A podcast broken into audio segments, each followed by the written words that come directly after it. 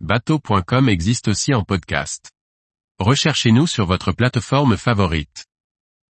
Essai en mer du Navan C30, un commuté avec une carène qui passe partout. Par Maxime le Riche.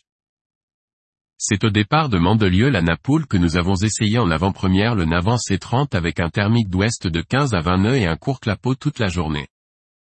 Ajoutez à cela l'important trafic maritime d'une belle journée sur la côte d'Azur, et vous obtiendrez un court clapot croisé, idéal pour tester les capacités de notre carène à step.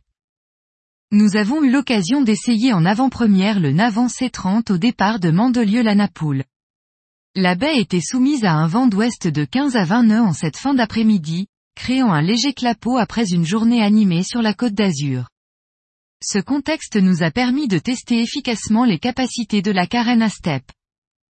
D'une longueur de 10,23 mètres hors tout, cette coque sportive présente un déplacement d'un peu moins de 3900 kg sans les moteurs.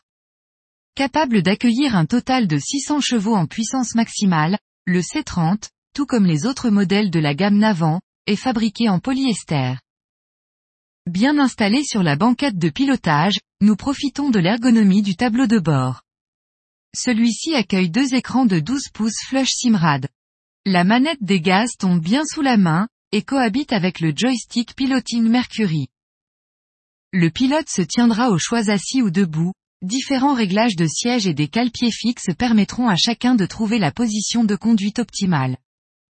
Avec neuf passagers à bord, notre bateau est lourd, mais chacun a pu s'installer confortablement pour entreprendre cette navigation durant laquelle nous allons chercher les limites du C30. Entre les banquettes du carré ou la banquette de cockpit, tout ce petit monde est en sécurité. Sur la banquette arrière, pas de main courante à disposition, mais les mouvements du C30 sont toujours restés doux malgré notre conduite sportive. Avec deux V8 développant au total 600 chevaux, il était prévisible que les performances du C30 soient élevées. Après avoir dépassé le chenal de Mandelieu-la Napoule, nous écrasons les gaz.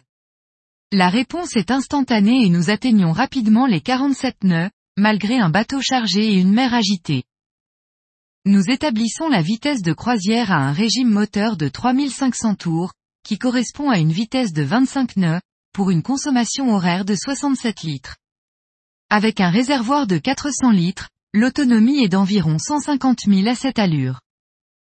Le passage dans le clapot est excellent, et le Navan C30 ne présente aucune vibration ou bruit parasitaire.